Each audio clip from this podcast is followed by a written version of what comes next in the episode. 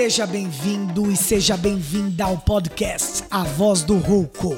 Este rouco aqui que vos fala é Guilherme Canto, professor artista que está em busca de partilhar experiências de arte, cultura e educação. Ah, se você quiser conhecer um pouco mais sobre nosso projeto, escute nosso primeiro episódio e segue a gente lá nas redes sociais para saber como você pode contribuir para que esse podcast continue vivo.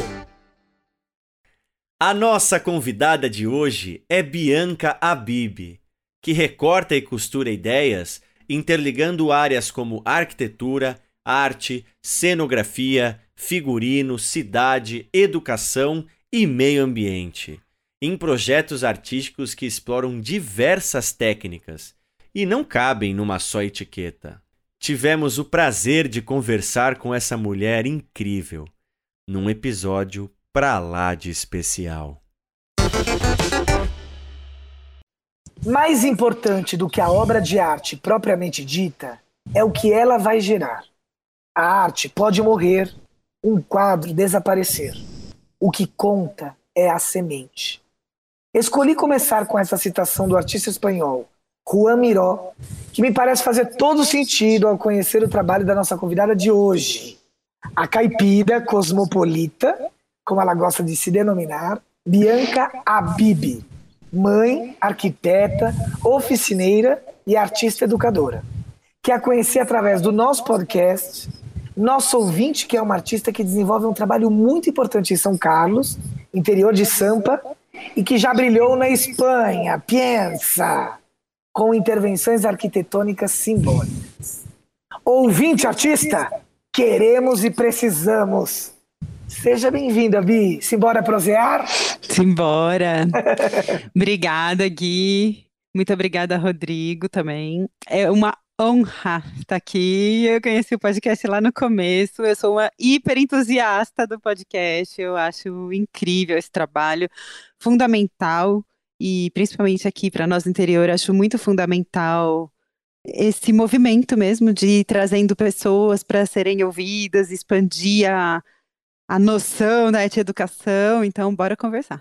Ô, oh, delícia. Obrigado, muito obrigado pela sua parceria.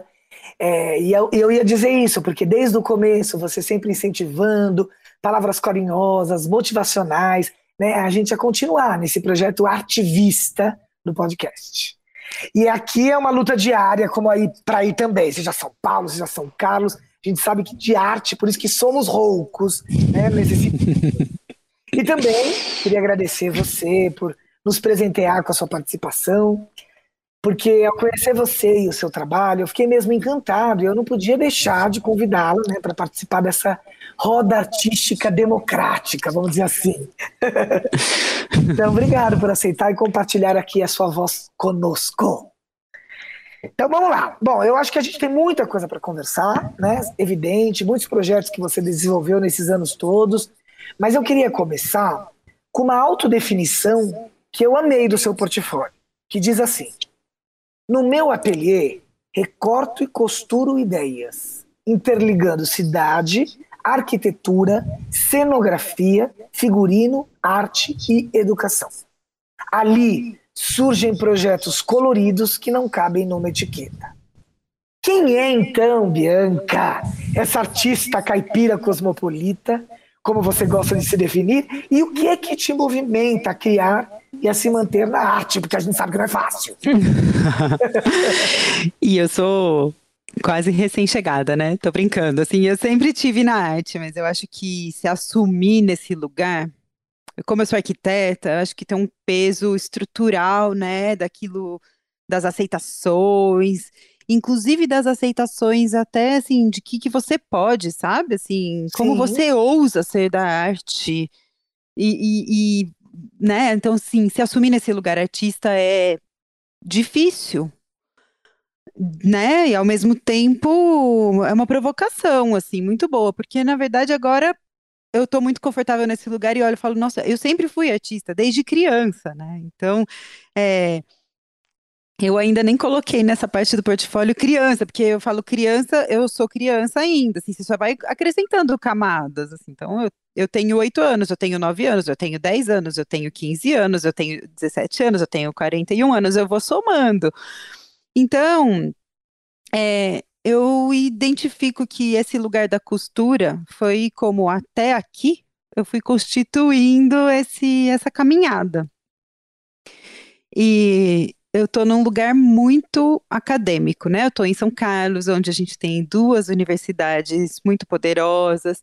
Eu sou fruto também desse, desse meio da academia pública. Eu me sinto, inclusive, é, envolvida, né? Assim, com, com esse retorno para a sociedade. Eu fui formada aqui, eu tenho uma formação de arquiteta, eu sou nascida no interior, então é, olhar para trás, assim, como arquiteta e falar, eu sempre fui artista, é, foi um processo difícil que eu consegui fazer através dessa palavra costura. Eu comecei a perceber que dentro dessa realidade acadêmica, eu não, não me encaixo totalmente, mas eu também não escapo totalmente. Então eu estou aqui. Eu fiz mestrado, eu frequentei academia, eu tenho trocas importantíssimas dentro da universidade, mas é, é, olhando para minha essência, não é o meu fazer mais afim, tá ali pesquisando, falando o nome dos grandes pensadores e discutindo. Meu, eu consigo fazer isso dentro de um lugar mais conceitual. Então, quando eu olho para os meus fazeres todos, que vem se acumulando desde quando eu era criança, ah, eu costuro, eu sempre costurei, desde oito anos eu costuro, ah, desde sempre eu inventei coisas, desde sempre eu a hora que eu, fui, né, fui pondo a mão na massa, a hora que eu olho para isso, eu falo, então, eu costuro ideias. Eu chego na universidade e falo, ah, isso aqui me serve, isso aqui me acrescenta, eu sou isso também. Aí eu tive uma experiência fora e aquilo também me constitui. Então, essa ideia de costurar ideias, é, para mim, vem muito até da coxa de retalhos, né? Dessa coisa de você juntar coisas e cada coisa que você junta vai fazendo uma coisa nova é muito o que me constitui. E o retalho também, né? Assim, você fala, quando você junta retalhos, ainda mais no meu caso, retalhos que eu junto, que eu tenho memória, às vezes eu tenho um retalho aqui na minha casa que foi o shortinho de quando eu tinha 15 anos. Desmanchou, ficou lá guardado e tinha um pedaço de retalho. Eu bato o olho naquilo, eu lembro daquela roupa, eu sei qual que ela foi. Ah, e tem um outro que eu ganhei de uma amiga que veio numa sacola, que veio não sei quando. Eu vou lembrando essas memórias, sabe? Então, é, quando eu junto vários retalhos, além de eu fazer uma, um objeto novo, eu consigo olhar para esse objeto novo e falar: nossa, aqui dentro está tudo isso.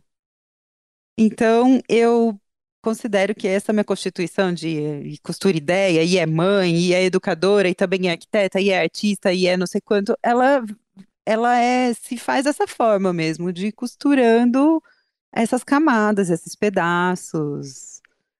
E é isso. Que demais então... essa ideia de costura. Isso é uma coisa que aparece mesmo muito no teu portfólio, né?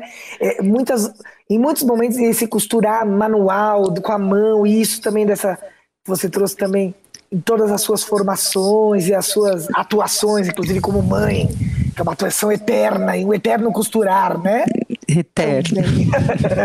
Muito legal. Vamos voltar um pouco no tempo, acho que não tanto, porque eu quero muito te perguntar sobre a experiência que você teve fora, né? Uma experiência uhum. muito potente que você teve na Espanha, que também durou oito anos, pelo que eu entendi, uhum. projetando praças, parques, espaços públicos de brincar e descobrindo que fazer a cidade é também um fazer de mãos. Conta tudo isso agora. Adorei essa história de Espanha. De onde eres? Madrid, é isso? Não? É, em Valência. Valência, encantador. em Valência. Ai, que é, Valência é lindo, né? É incrível é, é até. Costa do Sol, né? É, é para mim é um, uma relação muito afetiva, né? Assim, falar da Espanha é meu segundo lar. Na verdade, eu fui muito nova, eu, eu fiz tudo muito nova, assim. Eu quis sair de casa, eu saí de casa cedo, eu fui fazer faculdade com 17 anos, então tudo foi, tudo foi muito cedo, assim. Eu fui embora para Espanha com 22 anos. Novinho. Super, super cedo. E eu já estava formada. Então, assim, eu fui fazer um intercâmbio, só que eu também. é, as pessoas me falam que eu sou muito corajosa, não sei o quê, e na verdade eu sou medrosa pra caramba. Só que ao mesmo tempo eu olho pro medo e falo: não, vamos olhar, o que que dá? Vamos aí. Então eu sempre fui, fui indo assim, sem sem me lançar muito num sentido de se joga, mas vamos indo. Então eu fui, eu acabei a faculdade muito cedo. Eu fiz faculdade aqui na USP de São Carlos e com 22 anos eu estava formada. E eu sempre quis ser arquiteta, então eu tive isso muito claro, eu sou arquiteta por todas as, né, por todos os poros, até mudar. até descosturar, ou costurar até descosturar, isso, até, até colocar outras camadas. Isso. E aí eu fui fazer um intercâmbio, um pouco na expectativa de, vamos ver, vou para ficar três meses no intercâmbio, porém não estou nem fechando a saída, nem fechando o regresso, assim, vamos, vamos para se jogar nessa experiência no sentido de vamos ver o que, que acontece. E aí eu tinha feito toda, toda a papelada para ir para um super escritório de um cara mega famoso lá que trabalhava na, eu tô falando de 2002, tá? Então a gente tá lá alguns anos atrás, né? Os 20 aninhos Quase atrás. 20 aninhos. E aí, assim, um cara que trabalhava com arquitetura sustentável, super legal, e eu me empolguei, vamos embora.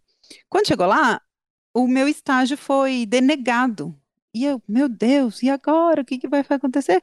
Não, vamos ficar de boa. E aí tem sempre aquela coisa, aquele ajuste do destino que a gente não imagina, que é e uma turca desistiu da vaga e eu fui parar num escritório que eu nunca nem tinha ouvido falar e que foi o escritório do Camilo Grau, que foi um grande amigo, assim, ele simplesmente me recebeu com os braços abertos, assim, ah, é? Você é uma arquiteta jovem, tá afim de fazer as coisas? Então, eu sou responsável por fazer, ele fazia parques... É, pequenos, né? Então, parques que não precisavam de licitação, assim, era, ele, ele tinha lá, ele era um arquiteto tradicional da prefeitura, que fazia coisas com a prefeitura num, numa escala menor. Então, eu fui trabalhar nesse escritório.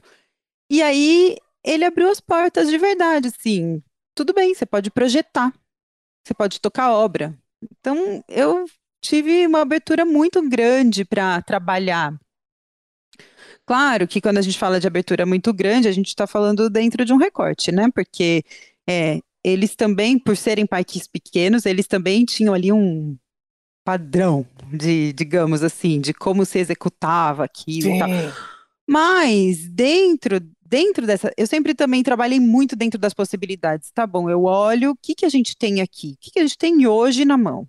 É isso? Então o vamos real, puxar né? o real, Isso. vamos puxar um pouco isso. Então, por exemplo, na época, se instalavam os mobiliários de parques infantis, assim, os playgrounds, né, de uma forma ainda muito delimitada. Tinha lá a área delimitada para ser colocado esse playground e ali eles instalavam os brinquedos que já eram muito incríveis, principalmente comparados com a nossa realidade aqui. Agora a gente tem brinquedos muito bacanas aqui também muito bacanas aqui também.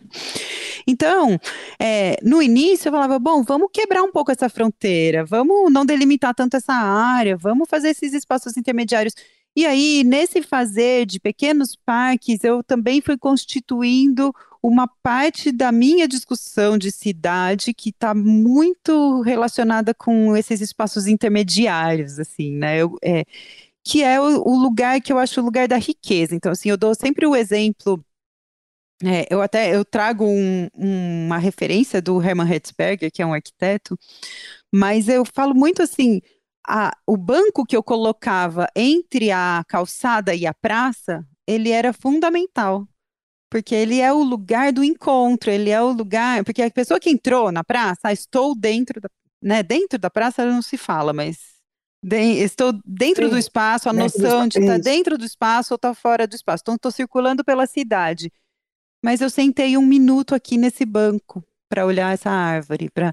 Então foi ali também, nesse fazer desses espaços pequenos, que eu comecei a tecer um pouco mais essa noção que para mim me acompanha muito, que é a possibilidade de se fazer cidade nos lugares pequenos, de se fazer cidade daí, de se fazer cidade com a mão, porque a hora que você fala aqui tem um banco Alguém vai colocar esse. A hora que eu falo aqui, eu vou pôr um banco e vou na obra e sei quem é o pedreiro que vai colocar aquele banco lá, eu estou entendendo que tem uma ação corporal mesmo. Alguém está colocando a mão, alguém, de- alguém definiu, alguém foi lá, alguém pôs, alguém fez.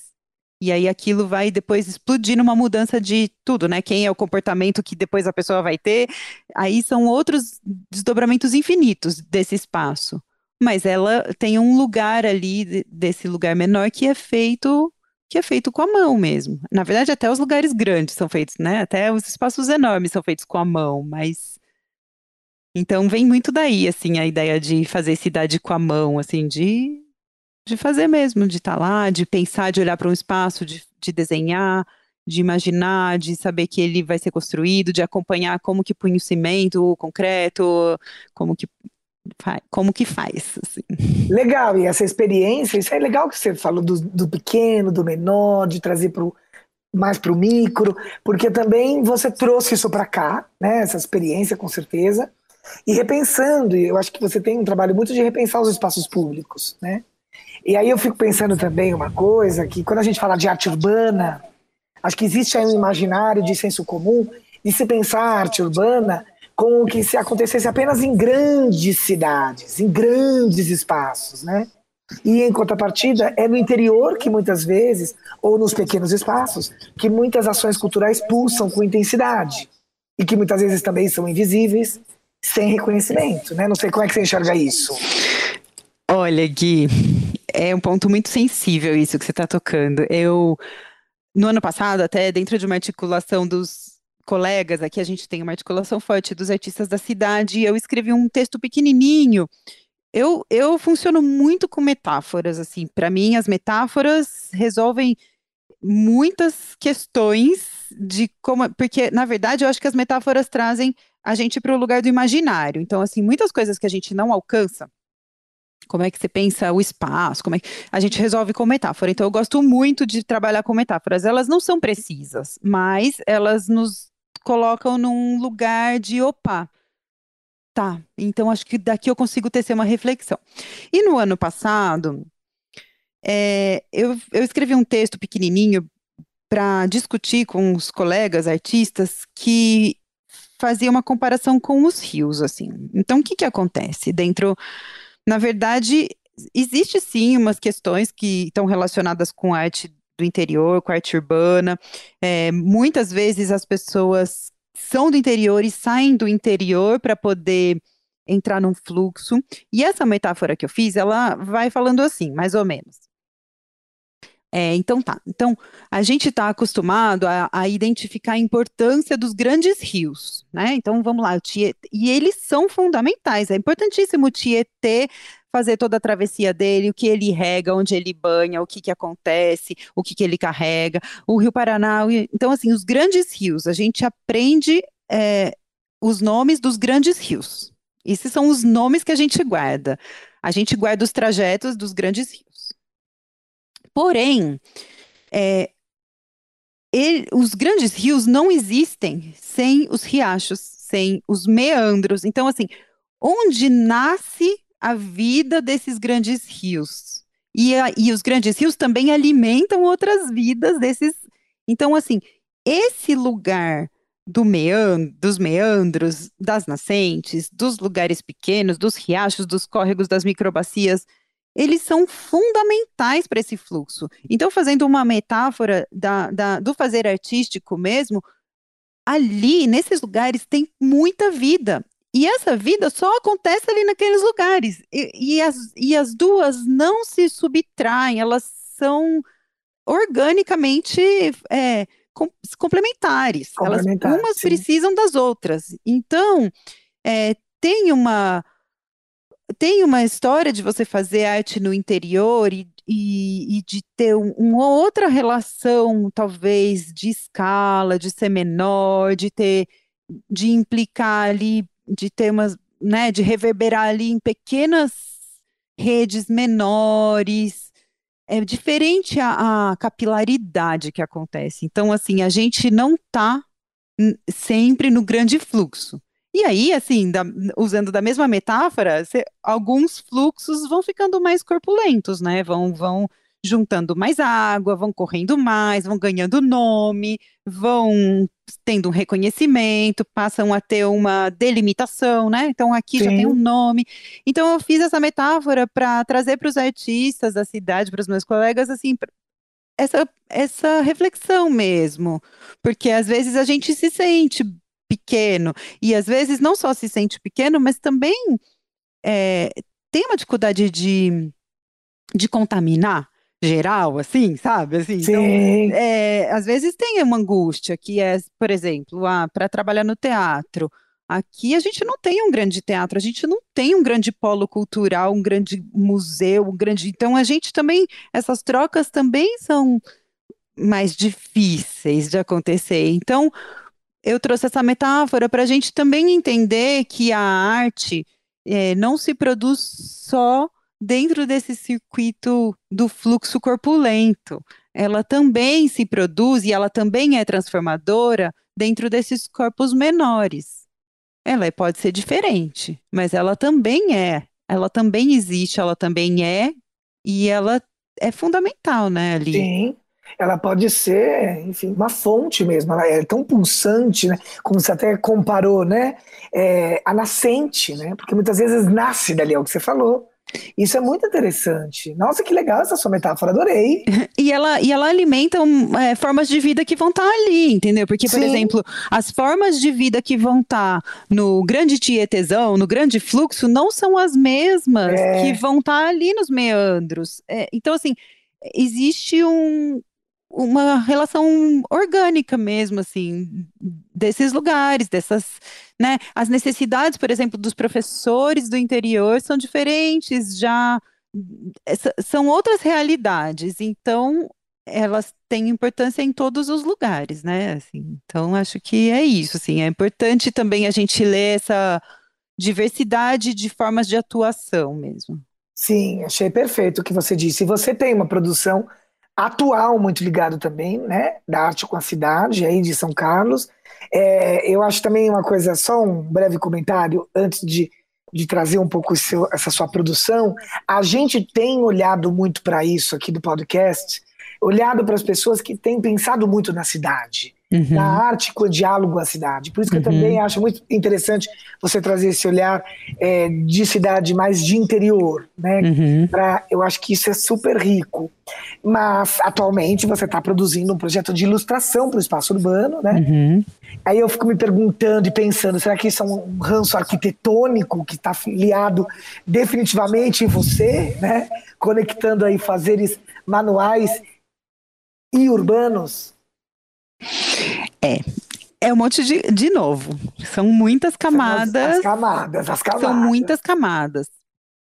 É, e eu também acho que, de novo, a gente vem com a questão da contaminação. Assim, como é o circuito de arte urbana aqui no interior? Eu vou falar em São Carlos, eu não vou Sim. falar no interior, porque é... o interior também é muito diverso. Mas, assim, em São Carlos e em outras até cidades que eu conheço aqui do interior. Mas não existe um circuito como existe, por exemplo, nas capitais, que as pessoas se conhecem, que, que os muralistas e grafiteiros se conhecem, que tem uma história. Existe, mentira, falar isso é um absurdo. Os grafiteiros estão aqui, tem o movimento hip hop, mas o que eu quero dizer é que ele não está é, institucionalizado, ele não tem um respaldo é, financeiro, ele não tem um respaldo da aceitação, por exemplo, de quem vai falar, então essa empena, então isso é legal. Então ele não está colocado no mainstream, de novo, eu, eu, infelizmente uso essa palavra por, né, mas está no fluxo principal, ele não está colocado no circuito artístico de uma forma reconhecida. Então, é, isso também tem outras implicações. É, é, é dessa retroalimentação mesmo, de quanto mais artistas fazem mais arte urbana, enquanto mais isso está colocado como aceitado dentro do circuito. É, então, é, inicialmente eu não pensei nisso como possibilidade, mas eu pensava nisso como sonho. Eu tinha muita vontade. Mas aí você não. Né, aquela coisa assim, quantas vontades você tem que você está descolado dessa realidade? Eu não estou andando à noite na rua com os amigos grafiteiros, eu não estou nesse circuito. Então, para mim, isso estava um pouco ainda distante. Porém, eu estou na frente de uma área de app e eu estou muito articulada com coletivos tanto dos de artistas como coletivos de meio ambiente. E há um tempo já, pelo menos há uns cinco anos, eu tenho vontade de fazer arte que chame a atenção para a fauna local. Porque, principalmente porque eu recebo visitas, assim, eu já vi uma raposa do campo aqui na frente, porque Ah, eu já cataloguei mais de 50 tipos de passarinhos avistados de dentro da minha casa, que estão por aqui, entendeu? Então, assim, eu Ai, olho para isso e falo, é urgente, é urgente a gente saber isso. Por que que eu não sei o nome desse passarinho? Como que eu não sei quem é, sabe? Então, eu comecei de um tempo anterior já a falar que eu achava que isso era importante de ser, de circular de uma forma mais vinculada com a cidade, porque eles estão aqui convivendo com a gente na cidade. Então eu já tinha tido esse chamado dos passarinhos, eu tinha essa história da discussão da cidade, mas eu tinha ainda esse não lugar de, opa, eu não estou aqui, eu não estou nesse circuito. E aí, amadurecendo tudo isso, eu comecei a, a querer é, me, me aventurar. Então eu vou, então eu vou fazer, então eu vou fazer um lambi-lambi, então eu vou fazer. E comecei a dentro dessas mobilizações também dos artistas, a, a fuçar, assim, que formas podem ser. Então, a gente está na associação de bairro, então a gente está no fórum de cultura, então a gente tem associações com as escolas, então a gente tem conversas, vou conversar com a Secretaria de Educação, vou conversar com a Secretaria de Meio Ambiente, eu vou começar, então, começar dentro dessas articulações políticas a entender caminhos possíveis. E aí, é, eu acho que dentro desses diálogos você começa a plantar sementes que em algum momento elas vão brotar. E aí eu acho que aparece isso. assim. Então, olha, tem aí, você, você liga a antena e se conecta com isso. Então, apareceu é, uma oportunidade de eu fazer um mural piloto, que foi o que é esse que eu estou concluindo agora, desse projeto que eu chamei de Ilustre Habitar, porque entendo que a gente está falando da cidade como habitat nosso, humano e, e habitar que é compartilhado com outros seres mesmo, assim, com diversas outras formas de vida, né? Além da diversidade dos humanos, assim. Então ele veio de novo dessa confluência de, de, de, de esferas da vida que vão se tecendo mesmo nessas costuras, né? Então eu vou costurando aqui, costurando aqui, e aí você fala, opa, já dá para fazer alguma coisa com esse novo tecido aqui. E essa ilustração urbana, para ficar mais claro, é, no sentido de do que você está ilustrando exatamente, são os, os animais é, do habitat, é isso? É, E você, são, e você pinta sozinha, com uma equipe, teve- vejo criança, vejo um movimento, conta isso. é, na verdade, assim, ó, eu, eu, eu já tenho uma pesquisa prévia dos animais da fauna local. Tá. Eu fiz questão de que fossem animais da microbacia do Gregório, que é a localidade onde essa escola que eu estou pintando, a Semei João Paino, está inserida. Então, assim, São Carlos é uma cidade super irrigada por microbacias, né? Que são pequenos córregos que vão formando dentro da bacia do, da bacia maior, que é Jacaré-Tietê, se eu não me engano. E é, a microbacia do Gregório, que é ali onde está essa escola que eu estou pintando, tem uma fauna específica. E essa fauna é uma fauna de cerrado, mas ela também tem alguns animais que estão, que moram dentro da cidade. Então, eu, além dessa pesquisa que eu já vinha fazendo, desse levantamento de animais, eu fiz uma seleção de quais animais são avistados aqui. Para que isso possa ter um reflexo assim, essas crianças, essas pessoas, esses frequentadores da praça, identifiquem animais que eles veem. Então, outro dia a gente viu um tatu aqui, a raposa do campo já veio aqui em casa, o lobo-guará já visitou uma amiga que mora Eita, ali, ali do lado, e isso porque são microbacias e tem áreas de preservação. A gente tem um cerrado grande aqui em São Carlos. Então, assim, é triste, na verdade, porque esses animais eles estão dentro da cidade porque eles estão sendo acuados, né? Eles É, estão é vindo para cá, falta de habitat. Mas eles estão aqui, então é a importância de, de a gente conhecer essa fauna para poder preservar, porque a gente tem muito assumido o leão, né? Ah, L de leão, né? E aí a gente pensa, poxa, L de leão e L de lobo-guará. Na verdade, o leão está em outro país. Aqui a gente tem o lobo-guará. E Então a gente não conhece a nossa fauna mesmo. A gente está muito habituado com uma fauna que veio de uma ideia globalizada, né? Então, ele é bem regionalizado, é uma ideia. E essa ilustração eu fui fazendo sozinha, a partir das minhas referências. O que eu fiz é convidar um pintor, né? Aí eu fui misturando também um pouco a experiência de arquiteta. Por quê? Porque essa transferência de escala do desenho, da Sim. ilustração do papel para uma ilustração mural, foi muito natural para mim, assim, não foi uma coisa que, ai, meu primeiro trabalho mural. Não, foi uma coisa que muito naturalmente saiu, porque eu tenho essa facilidade de transitar entre a escala do projeto e a escala da execução. E também eu fui inventando ferramentas. Então, a, as, as árvores ali, eu fui fazer, eu fiz uma ferramenta, um compasso gigante para executar um círculo na obra. Eu vi. E aí eu convidei um, um pintor que já trabalhou comigo em outras, em outros projetos de arquitetura para me auxiliar ali, para pintar a base, coisas que ele tem mais experiência que eu, porque acho que isso é importante se destacar também. Eu valorizo muito isso, assim, eu sempre valorizei muito fazer manual e eu acho que as pessoas que têm os seus ofícios é, têm muita experiência naquele ofício, entendeu? Então ele manja muito mais que eu de diversas coisas, de tinta, de como fazer, de como executar, de como cobrir, de quantas demãos, de. Sim. Então é isso, assim. Então eu convidei ele para fazer essa parceria. E aí as crianças foram. Aí aqui crianças é inseparável, assim, elas estão em tudo, as meninas fazem parte do, dos projetos, e aí se eu vou dar uma oficina de bugalha, elas estão fazendo bugalha, e elas aprendem a jogar bugalha. Então, assim, é tudo muito junto, né? Elas estão junto. que ótimo. Você tem aí também uma.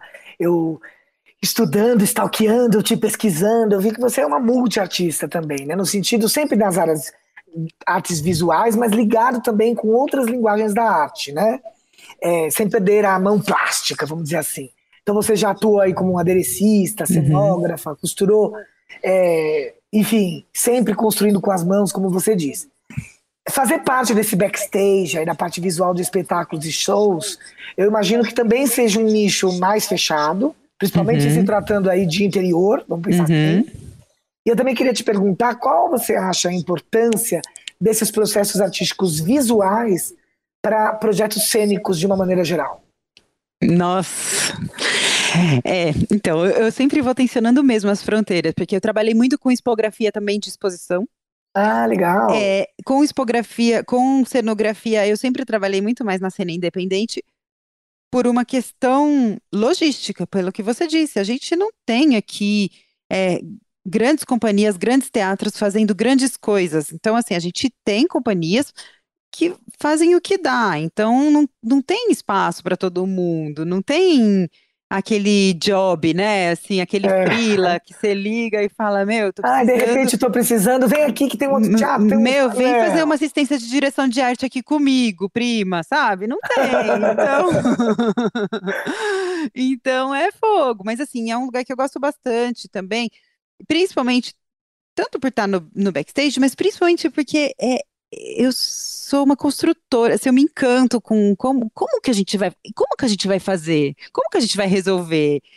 Então, assim, eu acho isso fundamental. Eu, eu sempre prezo muito pelo capricho, sempre prezo muito por pensar as coisas de uma forma é, de um casamento estético mesmo, que eu não consigo pensar ele num lugar absolutamente técnico, eu sempre penso ele num lugar muito é, é, é, entre a técnica e, né, e o empirismo, assim, uma coisa que você sente, ai, paleta de cores, poxa, eu admiro muito quem sabe trabalhar tecnicamente com isso. Eu trabalho muito empiricamente com isso, assim. Trabalho, vai lá, fuça, tenta, põe esse, não é esse, aquele outro. E aí, se eu coloco esse, daí eu jogo mais uma cor por cima, que eu falo que às, vezes a, a, terceira cor, a quarta cor, a quinta cor vai fazendo os casamentos. Ah, eu tenho três que não combinavam nada, eu jogo uma quarta, combinou tudo.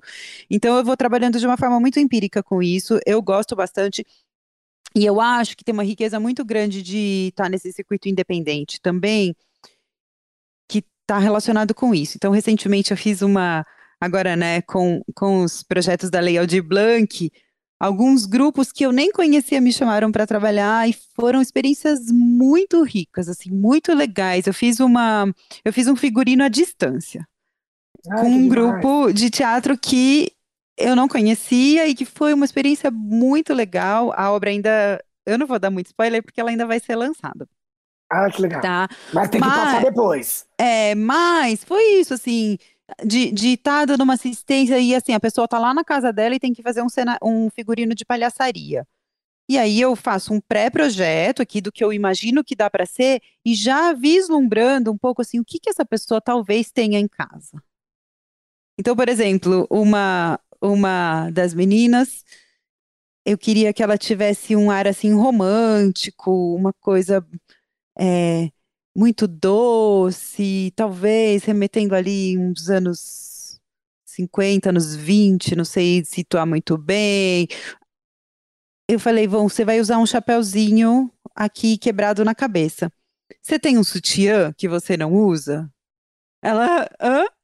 A gente pegou o sutiã, a gente fez um chapéuzinho preto quebrado na cabeça com o sutiã. Eu, eu, eu fiz compra online, assim, na, de botão. Então você vai colocar esse botão aqui, aqui, aqui. E ficou incrível. Então eu gosto muito desse lugar, eu acho que é fundamental, esse, eu acho que os profissionais técnicos são fundamentais dentro dessas, né, do teatro, do espetáculo, da música, da, da dança.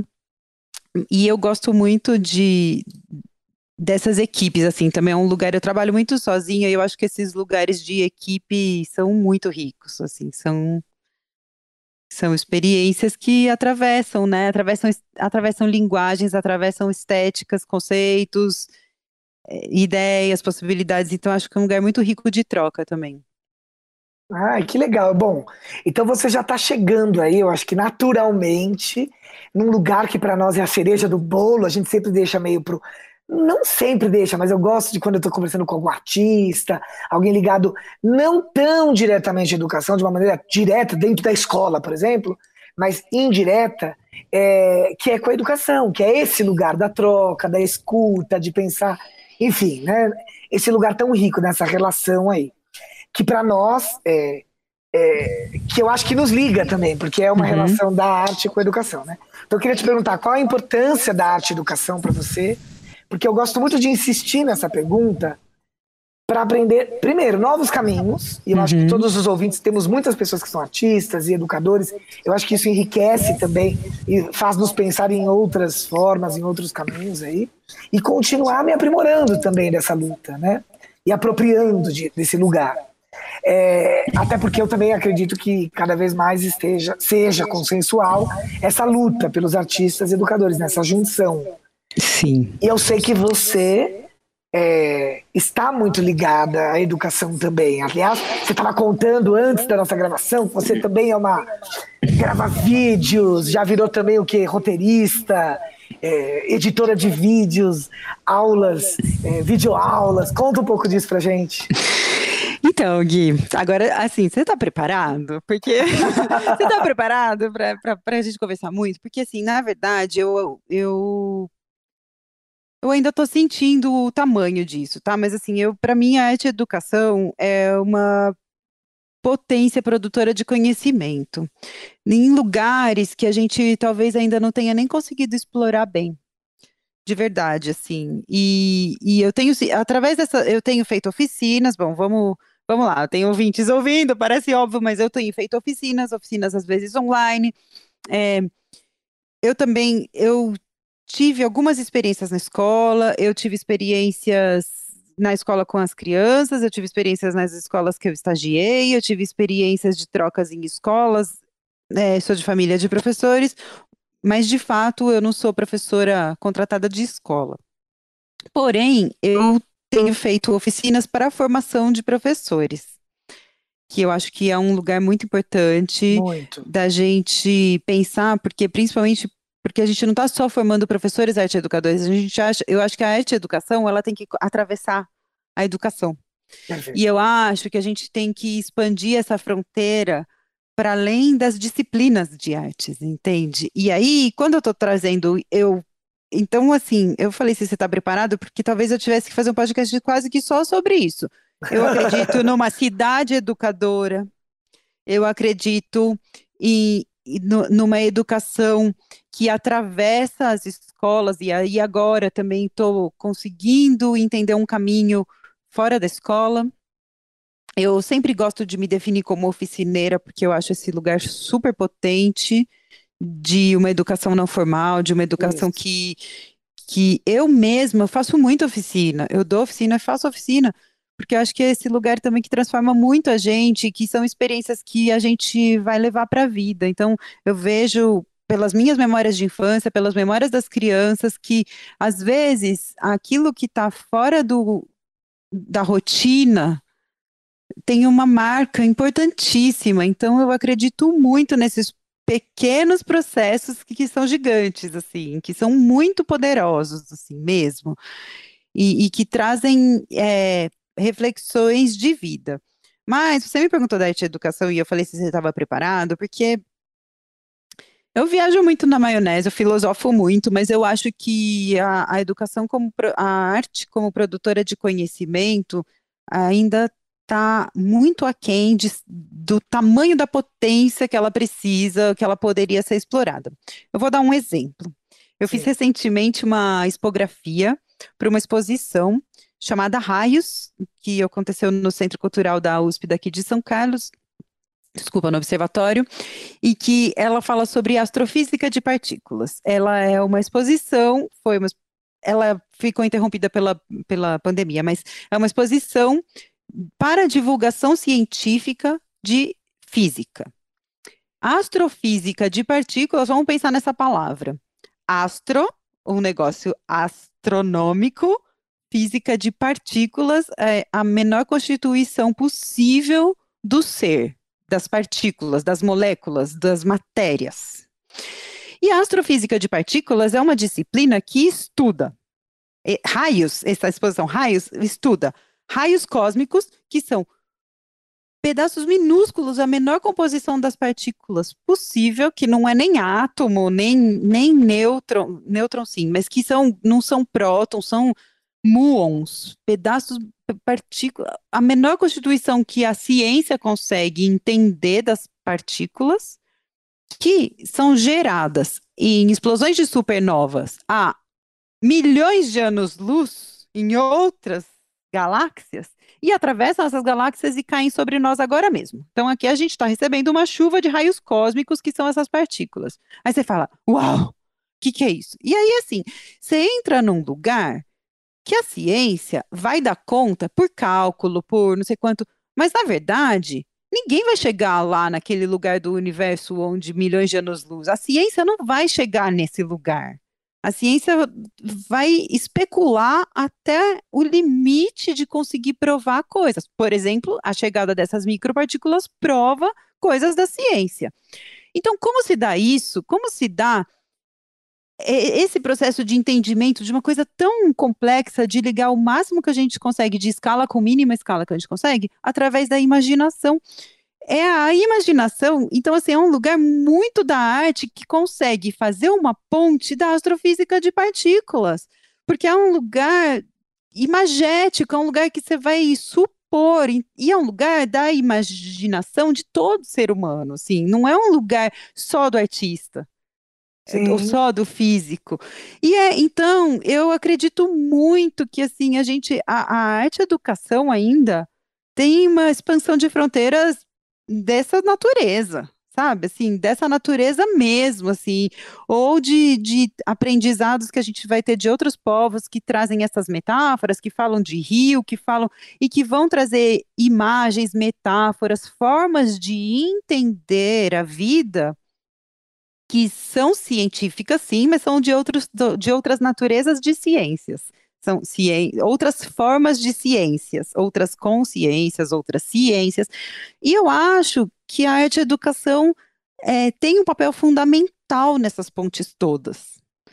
Então, assim, eu acho que a gente ainda vai expandir mais e mais e mais essas fronteiras de o que a arte é capaz de, de suprir dentro desse movimento da produção de conhecimento mesmo, assim.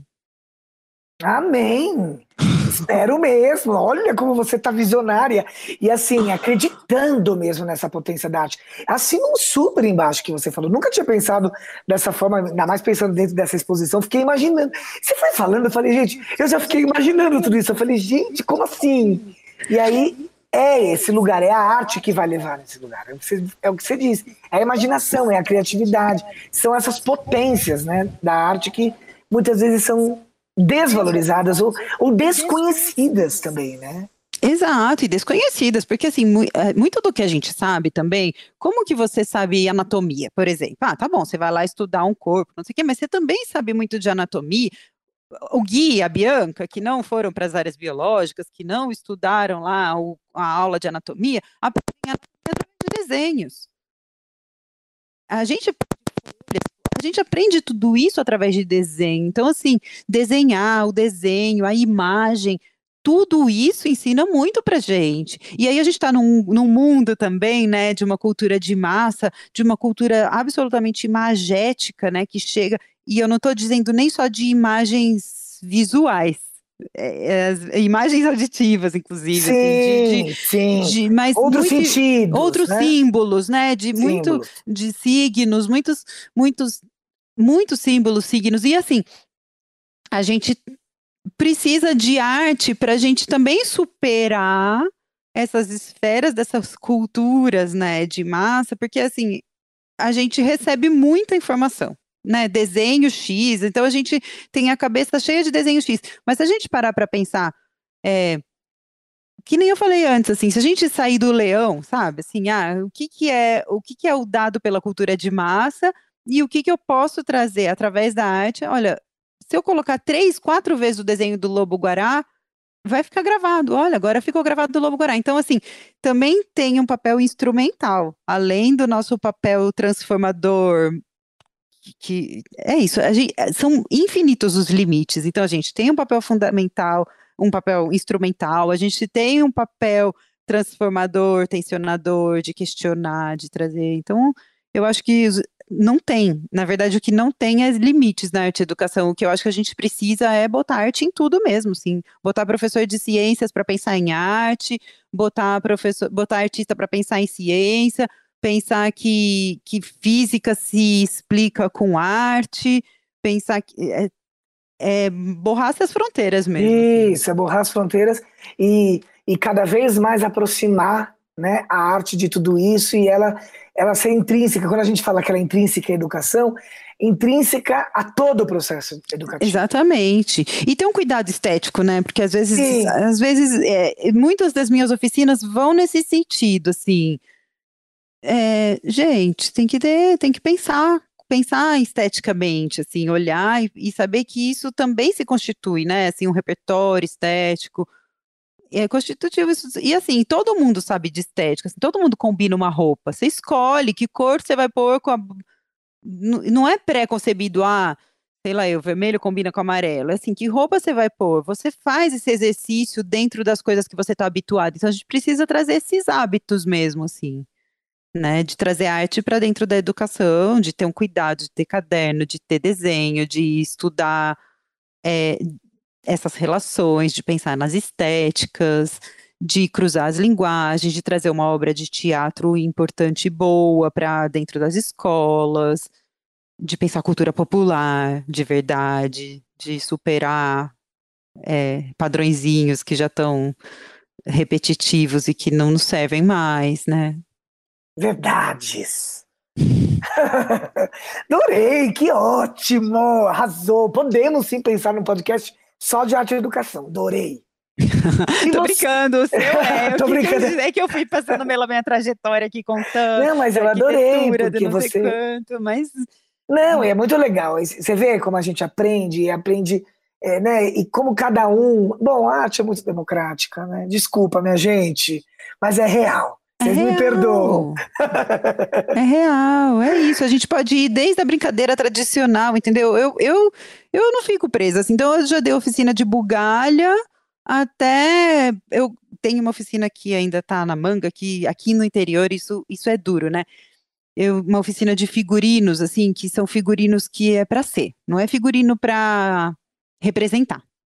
é quase que uma fantasia, mas também não é uma fantasia porque eu não estou representando alguém. É um, uma transformação de si, assim, que te leva para um lugar mais onírico de si mesmo e te permite, né? Porque eu acho que quando você se monta, sabe? Assim, você se monta, você pode mais coisas, né? Porque aí, se você fizer uma coisa estranha, já faz parte da sua estranheza que você já se estranhou se montando. É, permite. Isso, então eu acho que desde esses lugares de transformação, então, desde dar uma oficina mais simples de bugalha, de como nós vamos jogar aquele jogo tradicional, até o transforme-se no seu limite dentro de você mesmo, acho que a arte faz essas duas coisas. Delícia, adorei. Ou todas essas, perfeito. Bom, e você, então, como uma boa ouvinte, sabe muito bem que eu gosto de finalizar com um pensamento, uma citação, enfim, uma homenagem. Né? É, e aí, pensando aqui, como a gente ainda não se conhece pessoalmente, mas já virtualmente, já tem uma super relação gostosa, eu fiquei pensando, bom, Quero finalizar com um poema. Eu queria finalizar com um poema, já tinha definido isso, porque eu acho que o seu trabalho é poético, você traz muito essa poesia. E eu fiz questão de trazer um autor brasileiro, então acho que eu acertei. Então eu vou de Mário Quintana, tá? É, do livro Esconderijo do Tempo, chama Poemas. Ah, e também fala de animais, que você também falou bastante no podcast. Os poemas são pássaros que chegam não se sabe de onde e pousam no livro que lês. Quando fechas o livro, eles alçam voo, como de um alçapão. Eles não têm pouso, nem porto. Alimentam-se um instante em cada par de mãos e partem. E olhas, então, essas tuas mãos vazias, no maravilhado espanto de saberes que o alimento deles já estava em ti. Então eu queria dizer que assim que a sua arte, seja na rua, no teatro, na escola, no ateliê, nas oficinas, com toda a sua versatilidade e abertura para o novo, como você se mostrou, que continue aí ressoando poesia para quem aprecia, experimenta, se relaciona, muito obrigado, Bi, Ai. pela sua partilha. Obrigado por te conhecer aqui. Agora a gente vai ter que se conhecer pessoalmente também. Sim. Ai, Gui, imagina, eu que agradeço. Nossa, de verdade, é uma honra muito grande, assim. É, pessoas que eu admiro muito, mestres passaram por aqui, e aí eu tô aqui falando também, então é uma honra. Já falei, não canso de falar, eu sou uma entusiasta do seu trabalho, porque é isso, é uma bandeira fundamental, gente, a educação. É, uma, é o futuro. É ah. o futuro de hoje, né? Porque o futuro também é hoje aqui. É isso. Estamos aqui. É, mas eu me refiro que é isso, gente. Daqui para daqui não tem para trás. É daqui vamos. Tem que, tem que ser incorporado para valer isso aqui. Então, eu acredito muito nesse seu trabalho. E então fico muito honrada, agradecida, felicíssima, alegre Obrigada, dessa partilha. Querida. Muito também, já muita admiração, uma troca muito gostosa e vamos ressoar essa voz potente. Um beijo, obrigado. Obrigada, obrigada, Rodrigo.